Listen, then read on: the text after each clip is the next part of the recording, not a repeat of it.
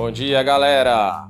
Sexta-feira, 13 de março de 2020 e estamos aí mais uma vez.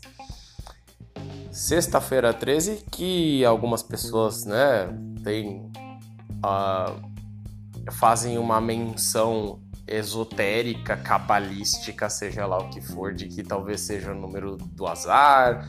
Algumas outras pessoas dizem que, pelo contrário, o 13 é uma, um número da sorte. E não sei qual que é o meu posicionamento sobre isso, mas eu tenho que trabalhar com fatos. Talvez o 13 seja de fato um número positivo e de sorte. Mas vamos lá. No meu caso, talvez tenha sido sim, porque hoje eu acordei e fiquei muito feliz com o que eu vi aqui. A plataforma que eu preciso compartilhar isso com vocês, óbvio, né? É, até para poder dar esse respaldo. A plataforma que eu uso aqui para gravar e editar e upar os podcasts, ela tem obviamente aí um, um retorno estatístico que me diz quantas pessoas ouviram, de que regiões que ouviram, enfim, tem um monte de dados muito bacanas. E hoje de manhã eu me deparei com duas informações que me deixaram muito feliz, muito mesmo. Além dos ouvintes do podcast do Brasil, é, hoje de manhã, que eu agradeço todos imensamente, já vou deixar isso bem claro. Hoje de manhã tive a informação aqui pela, pela plataforma que tiveram ouvintes em Portugal e também na Colômbia. Olha só que da hora isso! Ô oh, bendita internet, como eu te amo, internet! Gente, eu já vou deixar aqui um forte abraço para todos os ouvintes do podcast. E ainda mais forte, talvez, para essa galera aí de Portugal e da Colômbia. Tomara que isso vá globalizando, internacionalizando muito mais, né? Gente, muito obrigado mesmo, tá? O canal tem 11 dias e já tá nesse nível. Tô muito feliz, muito, vocês não têm noção. Muito bacana isso, propagar o conhecimento, seja lá para onde for, para quem for, onde estiver, não importa. Tendo acesso à internet, a internet me deixa muito feliz com relação a isso. Muito bem, dado esse primeiro recado, voltamos à sexta-feira 13, né? Agora são 10 e 16 da manhã. Eu não abri ainda aqui o meu home broker para ver como é que está o mercado. Não vou falar em mercado nesse momento. Vou falar em três coisinhas rápidas, é, complementando o que eu já tinha falado nos proventos né, anteriores, mas não pode faltar isso. Vamos lá. Bonificações. As bonificações são muito semelhantes lá aos juros sobre capital próprio. São bônus que são dados para vocês, você é bonificado com relação a isso, perante os lucros excedentes das empresas das quais você é sócio. Nada muito complexo além disso. Se você quiser estudar um pouco mais a fundo sobre isso, vai fundo mesmo, vai lá até a origem da coisa, fica tranquilo e pode estudar sem problema. Mas eu não vou muito além, porque o que, o que a gente pretende é, saber é praticamente isso. A empresa vai gerar um lucro excedente e vai te pagar porque você faz parte daquela sociedade. Os controladores querem ganhar esse dinheiro excedente, você também tem direito por ser acionista. Simples, investidor, né, parceiro daquela empresa. Aí nós vamos também aí sobre as fusões e aquisições, que também são muito simples. As fusões e as aquisições acontecem quando grandes companhias compram outras companhias ou fundem-se a essas companhias para se tornarem maiores, para atenderem às vezes é, ramos de atividades diferentes. Com isso, a empresa valoriza-se, obviamente. Eu vou usar um exemplo que é a Berkshire Hathaway, empresa têxtil, inicialmente, do Warren Buffett, maior investidor de bolsa de valores do planeta, e ele começou comprando lá a Berkshire, levantou essa empresa com o conhecimento dele, transformou ela numa boa empresa e ela começou literalmente a comprar empresas menores, não tão menores às vezes, mas menores, e tornou-se é, um aglomerado de empresas. Então, só a Berkshire Hathaway hoje em dia existe, mas ela é um aglomerado de empresas, ou seja, ele tem lá o ramo, por exemplo, não vou lembrar de todos os ramos de atividade que tem o aglomerado dele, eu vou lembrar de alguns, se eu tiver errado aqui, depois alguém me corrija, fique à vontade, mas tem, por exemplo, seguradoras, aí lá no meio disso também, não vou lembrar todos os detalhes agora, tá? Mas me perdoem, mas aí no meio tem uma empresa, sei lá, petroquímica, uma empresa que trabalha no ramo de farmácia, outra empresa que trabalha, sei lá, no ramo de montadora de veículos. Em suma, isso designa designa-se como holding, que é um aglomerado, tá?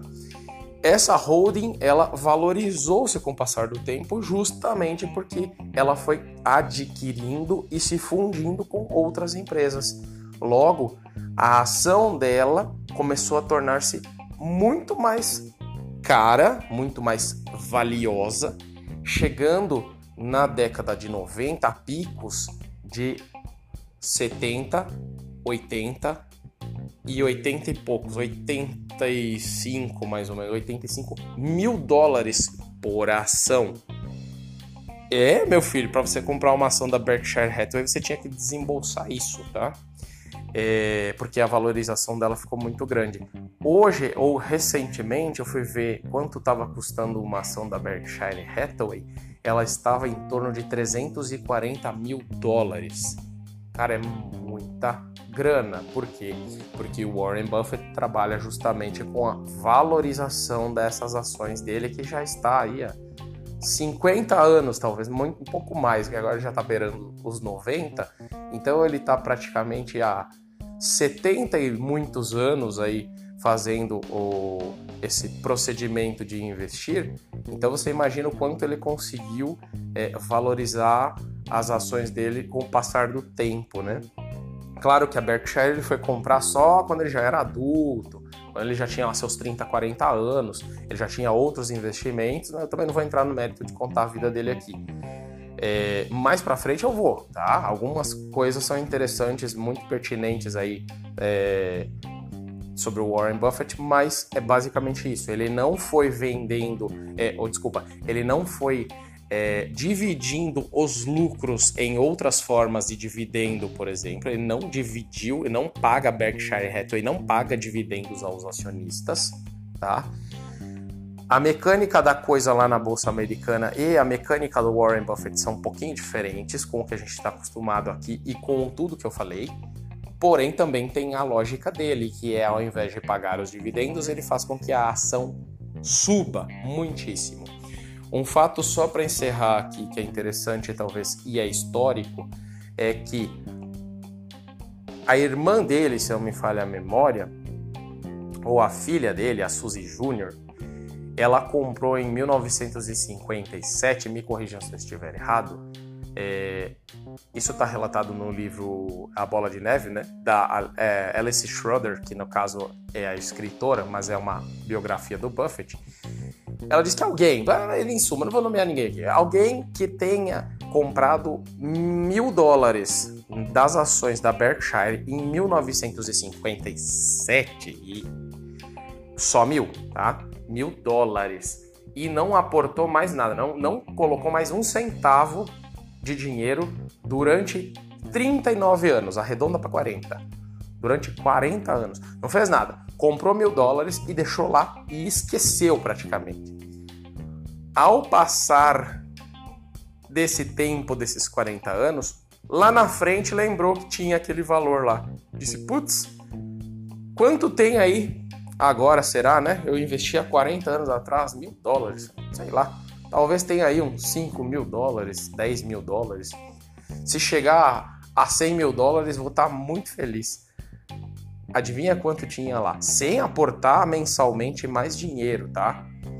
Os mil dólares que a pessoa tinha comprado em 57 tornaram-se 12 milhões de dólares 40 anos depois. Só isso, tá? Ou seja, a valorização da empresa do Buffett foi tão grande que essa grana multiplicou-se por dezenas e centenas e milhares de vezes cada dólar colocado lá. Ou seja, também é uma forma de você ganhar ao longo prazo. É importante também citar isso. Muito bem, galera. Eu acho que já deu tempo aqui, né? Se você está gostando aí, por favor, compartilhe o podcast. Seja para quem já conhece um pouco, seja para quem está começando, seja para quem ainda não conhece nada sobre o assunto, mas está querendo entender alguma coisa, tá aí o caminho. Estamos todos no mesmo caminho. Vamos nessa. É... Outras plataformas estão sendo dis distribuídas pela minha plataforma geral aí que eu mencionei que é, eu uso para gravar o pod, editar, enfim.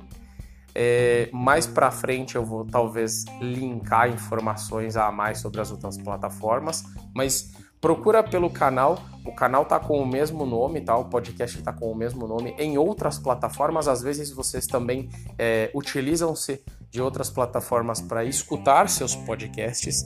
Procurem pelo mesmo nome ou pelo meu nome que está descrito aí no canal Fabrício Prece Correa ou pelo nome do canal em outras plataformas, é, como por exemplo a Breaker, a Radio Public, é, a Google Podcast. Cara, tem muita, muita plataforma que está sendo distribuído aqui de forma automática por esse, esse aplicativo que eu uso aqui, por esse, essa plataforma.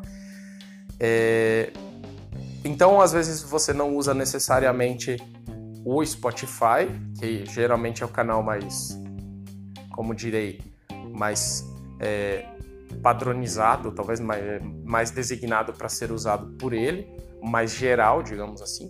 Mas procura lá, compartilhem e é isso por enquanto, galera. Tudo de bom para vocês, boa sexta-feira, bons investimentos, bons estudos e vamos que vamos. Tchau, tchau, falou!